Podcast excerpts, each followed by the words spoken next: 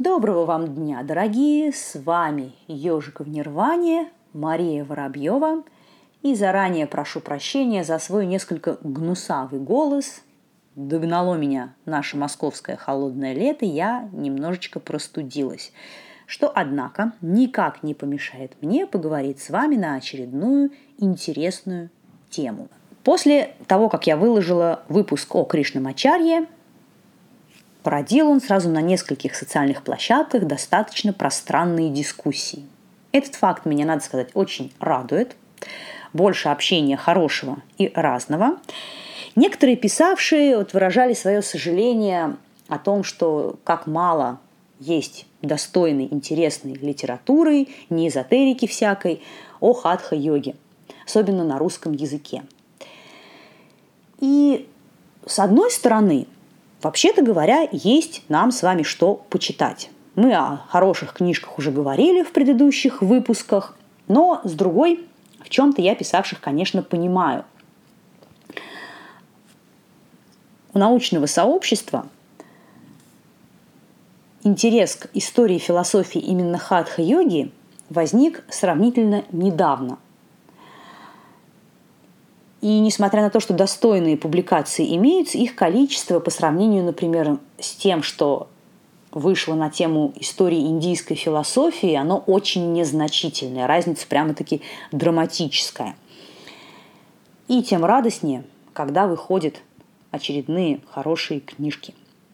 Сегодня, можно сказать, новую с вами рубрику открываю. Будем делать обзоры на достойные издания – Поговорим мы с вами сегодня о книге, которая называется «Йога в трансформации» или в развитии. Перевод мой вольный с английского языка. К сожалению, русскоязычного варианта нет – Книжка вышла в 2018 году, и хорошая новость заключается в том, что ее можно абсолютно легально и безвозмездно скачать в интернете. Ссылку я, понятное дело, дам в описании к выпуску. То есть авторы выложили ее в свободный доступ, за что им огромное спасибо. Это, по сути, антология, то есть сборник публикаций разных людей – и ее можно достаточно условно разделить на две части.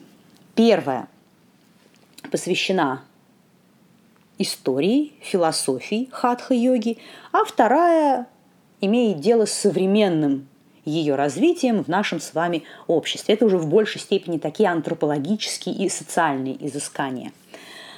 А, набор авторов, группа авторов достаточно большая, есть знакомые уже нам имена есть малоизвестные русскоязычной аудитории, но все работы очень интересные. Давайте сейчас немножечко пройдемся, так сказать, по оглавлению, по содержанию, и я назову наиболее интересные с моей точки зрения части. Это не значит, что все остальные полная ерунда, тут, сами понимаете, дело вкуса. Самая первая статья посвящена влиянию буддийской философии на йогу Патанджали – а точнее на его йога-сутры. Автор разбирает некоторые основные понятия йога-сутр и делает утверждение, что буддийская философия, буддийский взгляд на мир оказал решающее влияние на формирование этих терминов и на то, как они понимались самим Патанджели – Вторая работа Филиппа Мааса. Это уже известный мне автор, я читала некоторые его статьи. Ученый в основном занимается как раз историей классической хатха, прошу прощения, историей классической йоги. И очень много посвящает изучению йога-сутр Патанджали. А точнее, если говорить правильно, Патанджали йога шастрам потому что название йога-сутры Патанджали нигде в классических текстах не встречается. Это такой вольный перевод уже на английский и последующие языки. Именно Маас несколько лет назад весьма убедительно показал, что, во-первых, известный нам на сегодняшний день текст йога-сутр и комментарии к йога-сутрам, приписываемые в Ясе, один и тот же текст. Ну, то есть это стилистический текст единый, и принадлежит он, скорее всего, одному и тому же автору, который, возможно, часть сутр взял из какого-то более древнего источника, который мы сейчас с вами не знаем, его просто нет, не сохранился. Но вот на данный момент то, что мы знаем, то, что мы читаем в оригинале или в переводе, это одна книжка «Йога-сутры Патанджали» и комментарий Вьясы.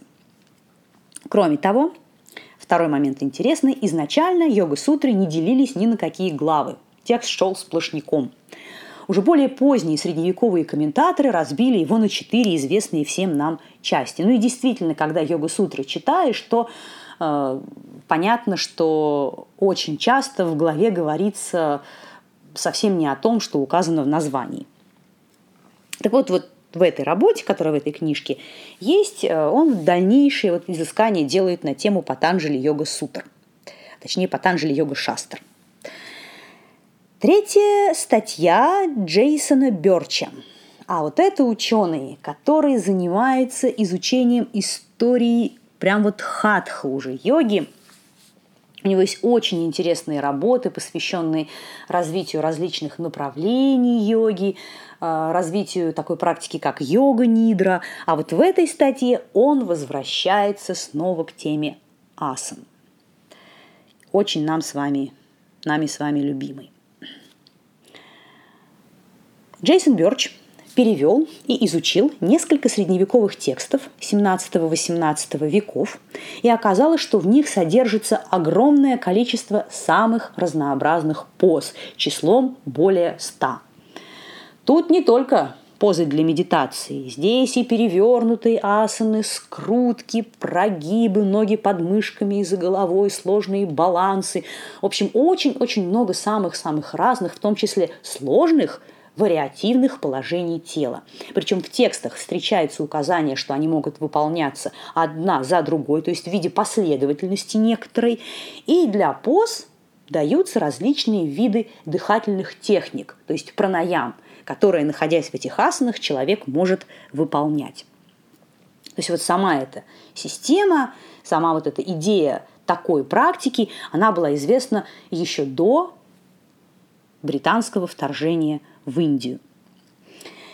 Я здесь хочу такое небольшое резюме подытожить, чтобы уже окончательно завершить все разглагольствования свои на данную тему.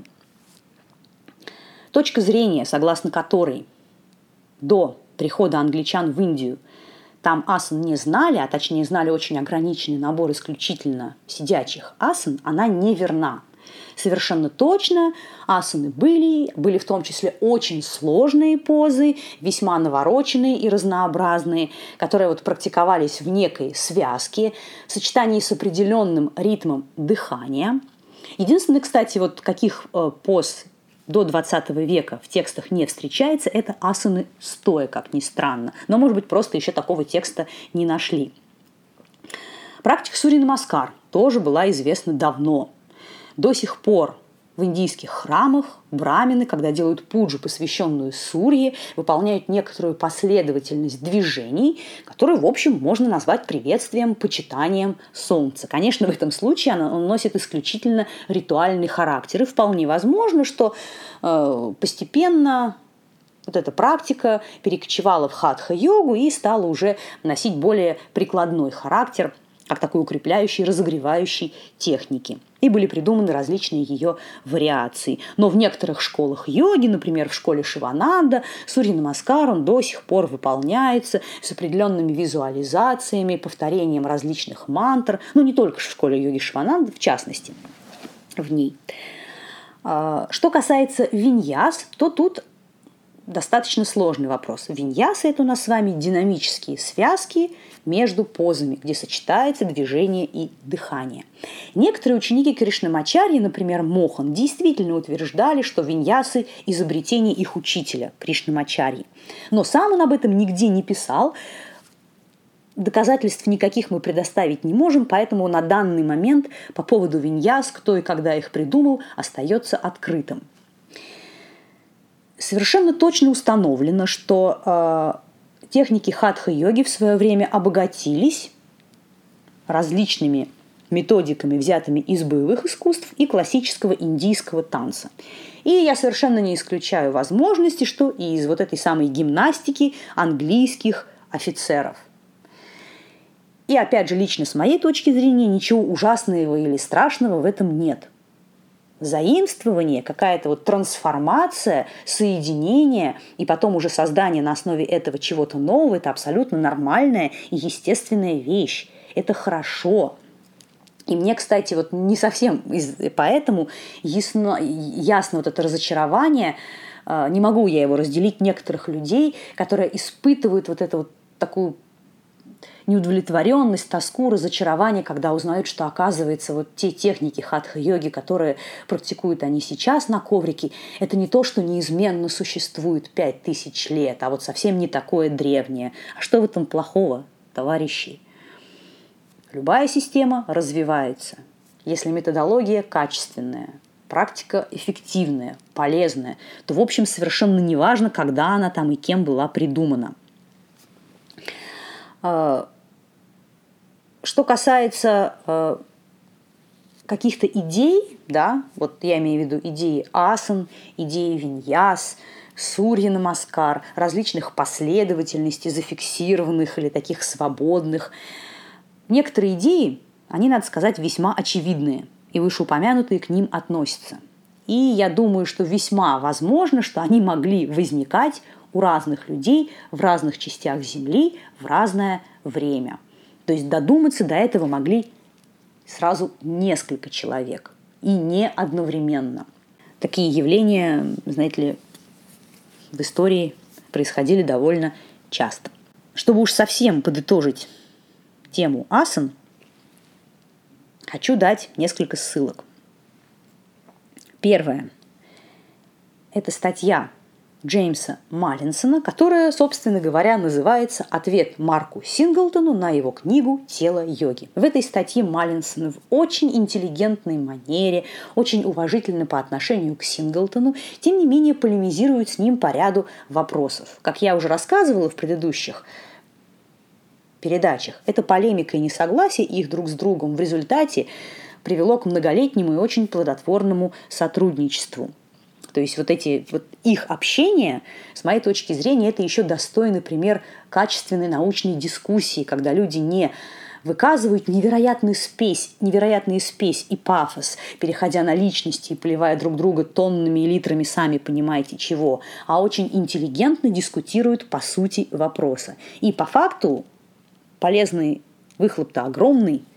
И еще одна ссылка на статью самого Марка Синглтона. Точнее, это не статья, а предисловие к сербскому изданию его книги «Тело йоги» 2015 года. И в этом предисловии интересно очень написано о том, для чего он вообще задумал написать эту книгу, каким целям стремился, проводя соответствующие исследования, к каким выводам пришел, а также э, опровергает некоторые весьма популярные утверждения по поводу его книги и точки зрения, которые реальности не соответствуют. То есть он на самом деле так не думает.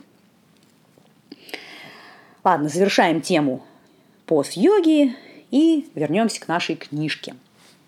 Следующая статья – это статья Джеймса Маллинсона, которая называется «Йога и секс» и посвящается статья цели практики ваджроли мудры в традиционной хатха-йоге – Дальше любопытнейшая статья, любопытнейшая работа Марион Растелли посвященная практике йоги у вайшнавов, а точнее у панча ратринов. Это такой, ну, скажем, так тантрическое направление вайшнавизма. Она исследовала основные коренные тексты этого направления, этой школы, и очень подробно в статье расписала, чем же они там в плане практики йоги занимались.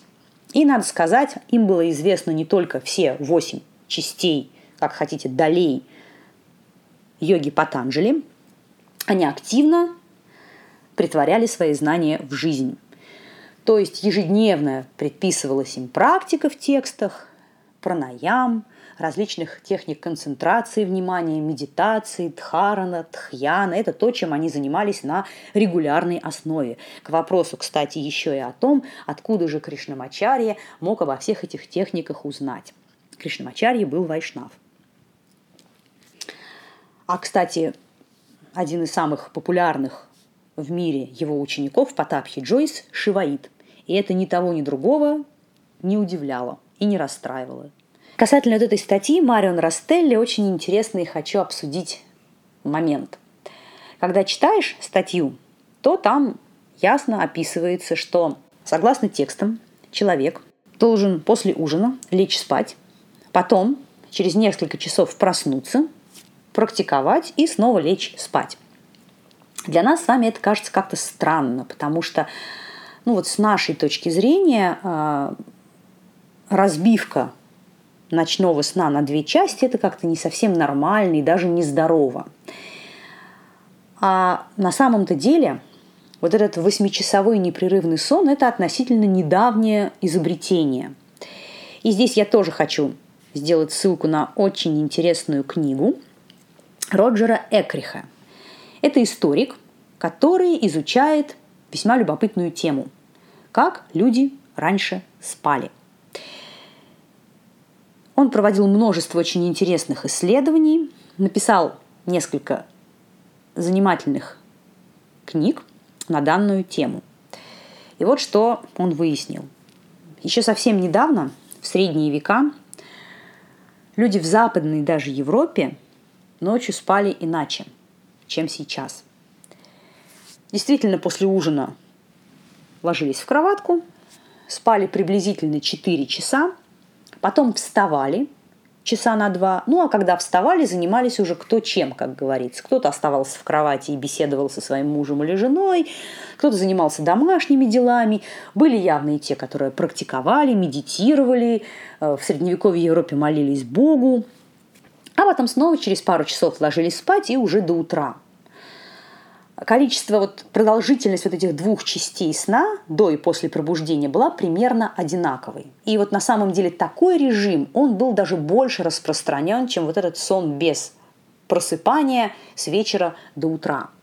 Ну, почему понятно. В доиндустриальную эпоху не было таких жестких рамок, человеку не нужно было четко к 9 часам приходить на работу, где он проводил бы большую часть дня, а потом вечером возвращался домой. Это не значит, что жизнь в средневековой Европе была легче, прекраснее и более расслабленной, чем сейчас, скорее даже наоборот, но тем не менее сам режим дня был выстроен совершенно по-другому. И вот эти ночные бдения – это был, в общем, совершеннейший распространенный вариант нормы.